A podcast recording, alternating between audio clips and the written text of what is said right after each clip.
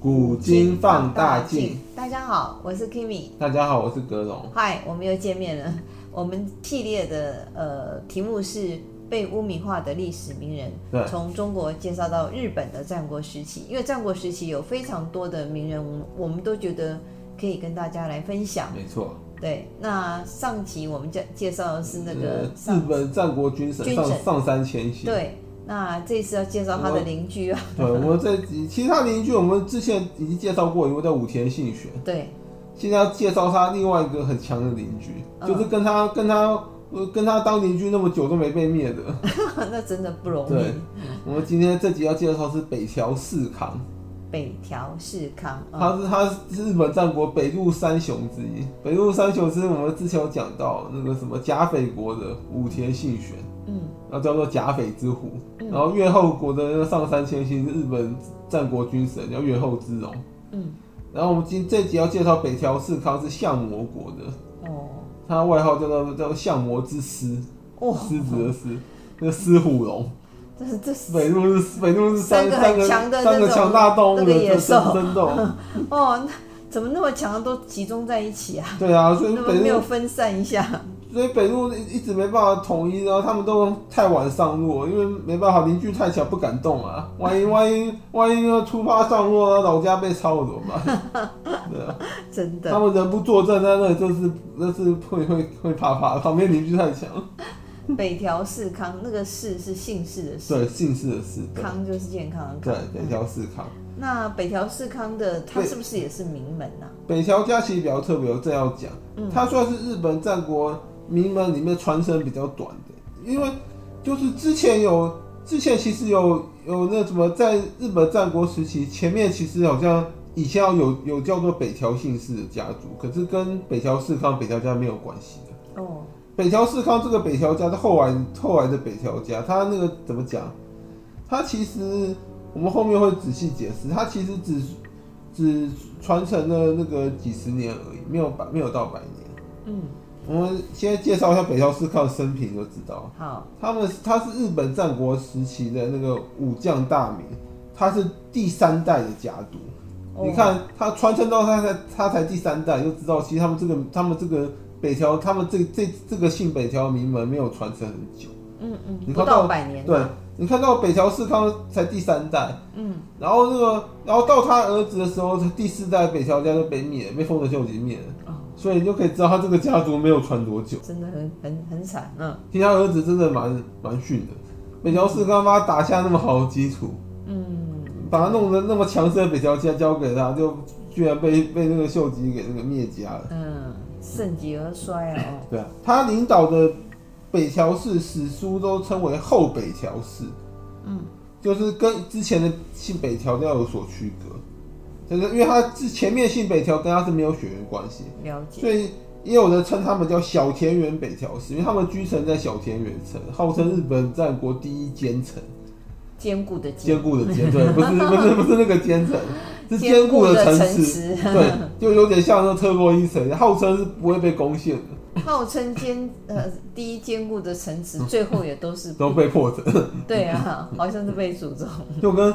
秀吉建的很豪华又又庞大的大阪城，后来还不是被攻陷？对，所以说，因为你前呃城建的，你建的再坚坚固也没用啊，最后如果被包围是被困守城内啊，迟早都会断粮。没错，嗯，所以说你们那个。因为攻击才是最好的防守， 你所以你这个坚固城池让你比较没有后顾之忧而已。了解，对啊，而且通常有这种坚固的城池，就会比较依赖仰仗这种奸臣，反而会失去那种进取性。没错，这就是斗志会比较消失一点，对啊，因为想说反正就在城内，嗯别人打不到，我，别人对啊打不进来，就很他们就就变得就很会很安逸一很嗯点。安逸在那边对啊。生于忧患，死于安逸。北条氏康继承北条家的时候，其实他周遭全部都是他的敌人。就是他也蛮难生存他的，那时候周围的敌人有有谁知道？四体幕府的关东管理那上山氏，哦哦哟，然后还有那个什么，那上山家还是还有两个姓上山，一个是山山内的上山家，还有个善上谷善子的善善谷的上山家。嗯，然后还有越后的守护长尾司，就是那个就是上山千禧那一家那个家那个家族，都很有来头然后的。甲斐的守护武田是武田信玄那个武田家，你看他他那些敌人都是说赫赫有名的，还有俊河的大名金川氏，哇，那金川一元那个金川家，天哪！然后还有关东地地方和周，还有那还有周边诸侯，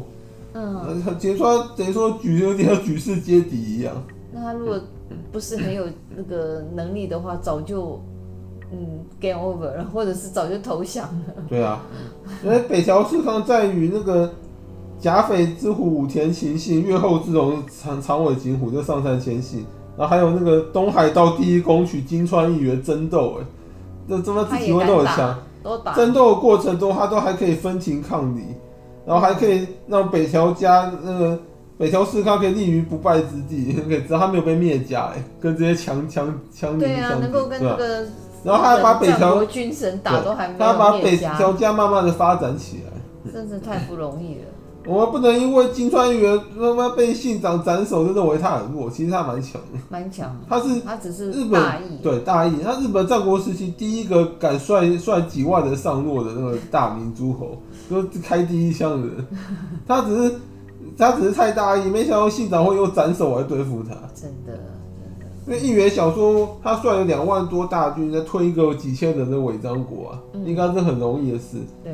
可是他，可是他没有想想清楚他，他本阵本阵就是大明亲自率的部队，其实人数没有五万人，没有两万人，他都分散出去给其他将领领军去打别的地方。哦，本阵人数通常就顶多只有妈那个四分之一或的军队左右而已，所以这就是一个缺就口。等于他本阵只有几千人。嗯，然后他又在那个无险可守的那个田乐峡街、统辖街然后驻扎下来，突然停下，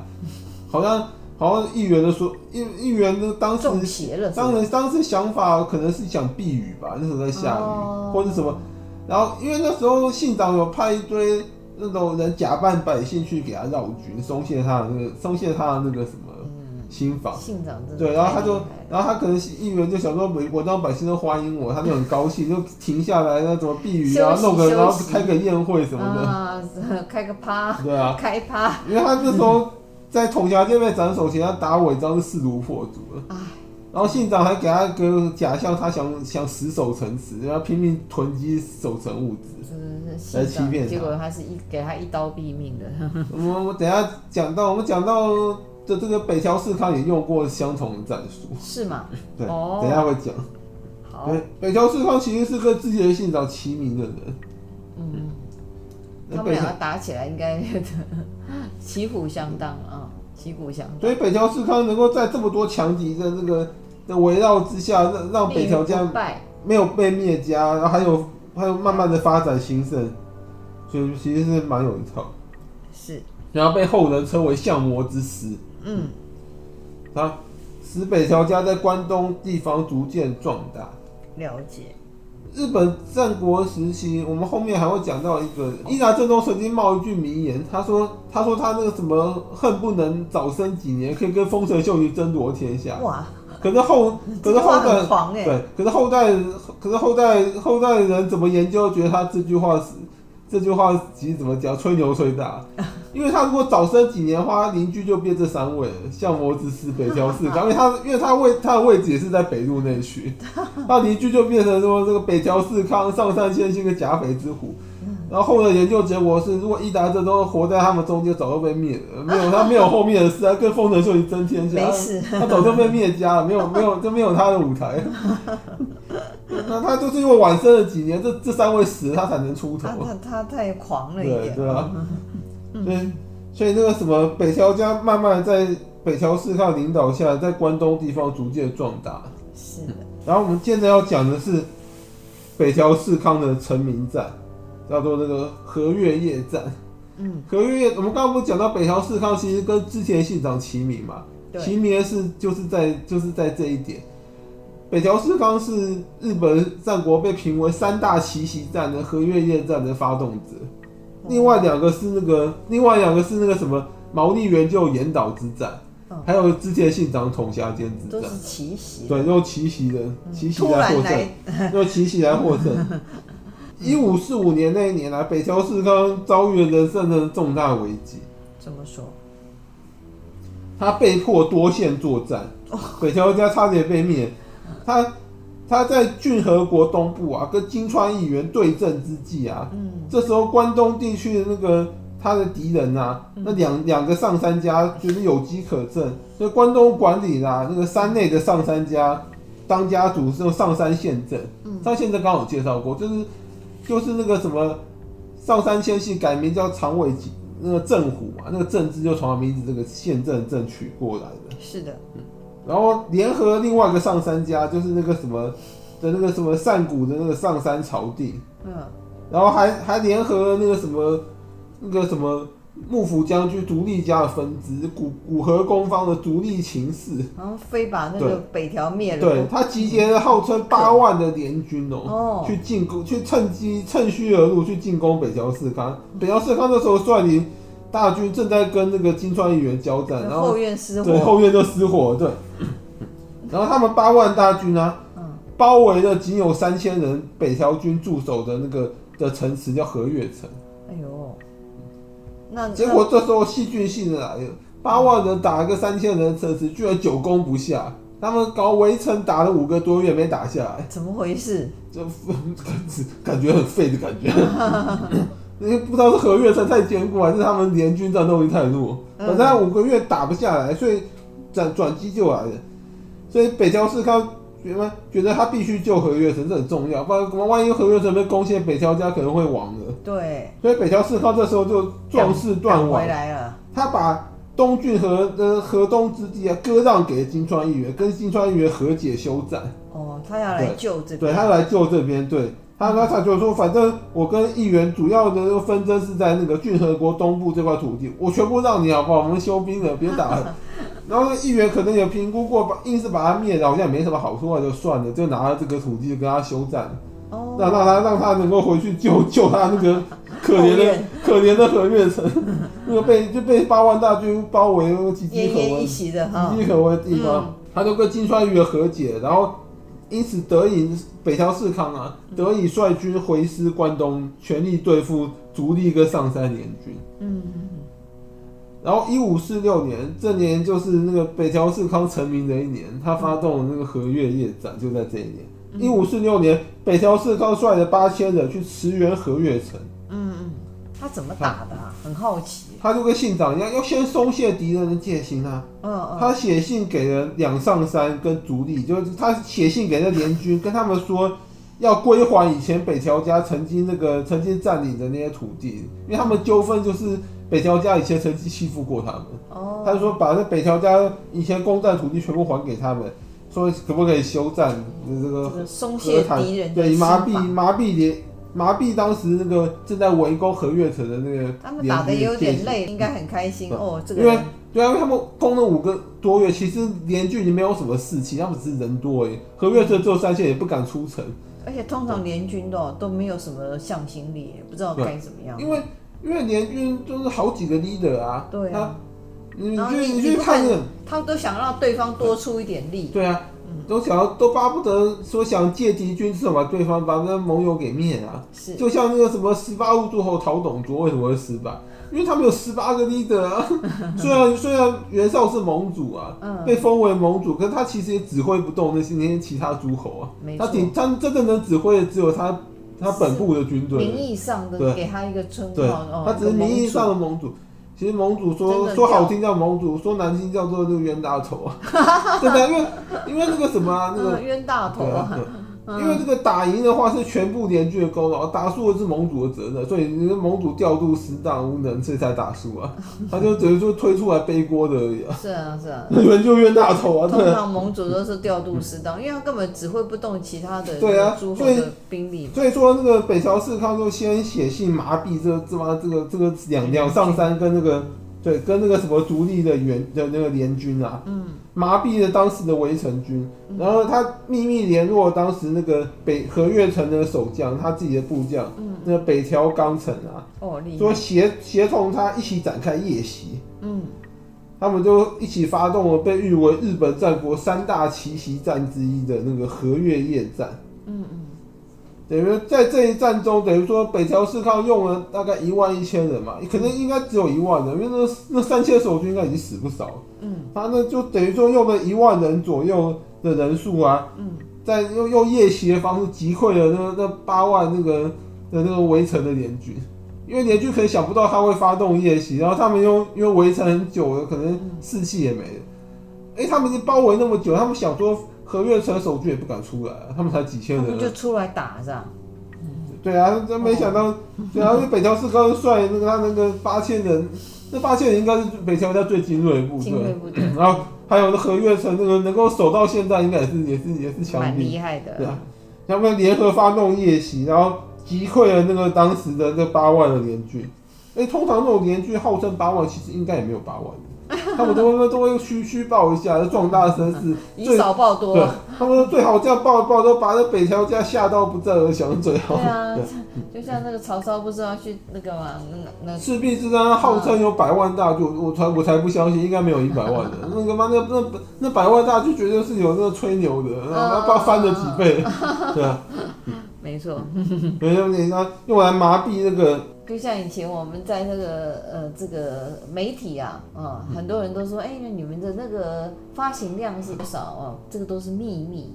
那号称百万份的报纸，真的有百万份吗？你有去看它印刷厂印出来吗？他们都他们都通常一都定要稍微碰风一点对啊，嘛。都都都无条件敬畏 啊，搞不好搞不好那个搞不好那个什么四十几万份就给他无条件变百万份，那也进进的太多了一点通。常都这样啊，这也还好嗯啊，就再碰风两倍而已，两倍左右而已。哦所以他这是一战成名了嘛？哇，对啊哦这个北条四康，啊而且他在此战中啊，北条军还把那个善谷的上山家那个上山朝定的当家主给击毙了，有，哦然后让那个让那个善谷的上山家因此灭亡，他没有后世，就绝世而亡，灭被他灭家家了。所以那个善国上山家也很奇怪，上山朝定明明就血脉，然后他只有他一个单传，他还亲自，然后他还亲自领军去啊去去别国征伐，就还被打死啊！对啊，他以为他以为他是谁五千信 选吗？好像是上山千信。然后他等于说这种人就是那个没有没有搞清楚自己的能力，能力能力在哪？就很多人不都自我感觉良好，然后觉得自己很强，其实其实是个是个 robot 卡。这个古今中外都很多人自我感觉良好，对啊嗯，真的是对啊对啊不乏其人呐、那这个北条氏很哦康多，人不是民调很低，就感觉自己是个是个人 物一样。那北条氏康因为这样子而变成轰动日本这个对啊 战国，对啊，哦，变然后变成一然后而个且关他东霸主，对啊他霸业，他以绝对劣势的兵力取得全胜，也也也解除了北条家长期的威威胁跟危机，因为那两上三家两上三世跟那个足利家，嗯其实一直都在北条家四周伺机而动，就他那个他那些强敌啊，嗯，如果不把他们解决的话，北条没家没办法发展，而且随时可能会被他们灭家。是是，对啊，其实其实和月夜战会成功，是因为他对手是那这个这两个比较弱的上山，这两个上山跟上山千信的上山家没有任何关系，那不是那个不是千信那一只，千信那一只很强，是这两个上山跟那个什么那个那个古河公放那个足利琴氏，说真的，那个也是也是战国那种弱弱卡， 所以他就是。就这三位没有很强，如果联军是五节信学加加上山千信，他绝对击溃不了，那他绝对会被灭。要看对手是谁，没有错，他等于说，等于说这这这八万这八万联军是两个那是两是三位弱咖率领的，然后反而那个时候变他那个成名的垫脚石。那真的是嗯轰动武林的一对战啊啊、嗯夜袭，对，我然们后。现在还有军歌叫夜袭，那那首军歌已经已经已经已经被某个哎某某位人物玷污了。以前也不能这么说啊，以前我们那个那时候军歌比赛，很多人都唱这一首歌叫《夜袭》，可见在夜间作战哦，这比较容易突袭成功尤其是古代，因为古因为古人那个古人很多都有夜盲症，晚上是看不到。啊，夜盲症啊，对，因为他们他们好像以前那个眼睛都不好啊怎么讲，因因为他们以前那个军队好像比较比较那个什么吃不起肉还是什么，哦反正造成他们少少营摄养少摄取到某个某个营养成分，就维生素 A 造成那个晚上其实看不太清楚夜盲症。哦，所以说原来如夜此袭在古代更容易成功。没错没错，对，然后北条氏康就因此把北条家发展起来。嗯一直到一五七一年的时候，北条氏康嗯在小田园城，就北条家的居城病逝了。哦，他也算是善终的了，啊对哦、然后他好像活了六十岁，还可以。还算可以，在战国时期那个算 OK 了，过关了。对，嗯他好好像是活了六十岁，还还是五十五岁，反正反正没有很短命啊。嗯，我没他没有活六十，他活了五十五岁，五十五岁，哦因为啊稍因为短北一路点因为北路三雄好像没有一个活到六十岁，啊，都都都打命没得有太累命没有非常长因。为你天天在作战，其实你身体要很好也不容易耶哦。除了那个德川家康，他是有特殊的那种特异功能一样， 他特他特别重视养生。真的，嗯然后他这他就是他就是以寿命活活把把敌人拖垮的那个经典例子。对啊，那北条氏康好像也蛮嗯重视、重视他自己的那个教育啊、子女啊这一部分，他还蛮懂得那个领导的哦。可是其实嗯北条氏康也蛮无奈，因为他的嗯他的后继者就是没有能力。有个小故事就是说，嗯那个北条氏康的长子，就后来继承北条家，在他死后继承北条家的人啊，嗯有一次跟那个跟他爸爸北条氏康在吃饭啊，嗯，然后他儿他的长子儿子在吃那个茶泡饭嘛，他们常吃茶泡饭，然后吃茶泡饭的时候，他儿子一直掌握不好那茶水要加多少量，就拼命一直加，一直加，一直加。一可能他一开始觉得茶加的不够，饭不好吃，然后后来又一加了好几次，才茶才加到那个他觉得好吃的分量。然后北条氏康就是后来就后来他当没有当着儿子面说，不过后来他在私下因为这件事，他就在靠跟左右说，他这个儿子啊，连一个小小一个茶泡饭这件事都处不好，都都都做不好啊。衡量的都但是他以后他以后怎么能小够事怎么都做不对好他怎么能够把北条家撑得起来？然后他说我们北条家可能会亡在他手上，结果他一语成谶，后来北条家真的亡在他那个长子手 上。啊就被丰臣秀吉给灭对掉。啊，很多爸爸很强的儿子不见得。 对啊，所以呢，其实日本战国时期很多人都有他的个人风格啊。是，嗯，德川家康风格，他的风格就是忍跟等待啊。像不是有个人忍嗯是绝对的能耐。能帮北条氏康平反一下？好，北条 北条氏康啊，嗯怎么讲？他会被污名化，是因为他当时啊，嗯在北路那个位置嘛，嗯他让北条家那个立场常常摇摆不定，摇摆不定，就是他常常被 蒙。应该这么说啊，就是说那个什么北条家在他领导下，最一开始啊是跟个武田家结盟的，嗯就跟武田信玄结盟，然后后来结盟盟结一结之后，发发觉到好像武田家跟北条家有些纷争嘛，嗯他就去改改盟友，去跟上杉家结盟。嗯，然后后来结一结之后又，又发觉好像应该跟北条家又回去跟，反正他就是一直改，一直改变那个结盟的对象，对，是那，种立场摇摆不定，有点像墙头草一样。嗯可是其实这个你也不能一直污名化，因为这个在日本战国时代是很多家族生存常态，他们常常都是这样子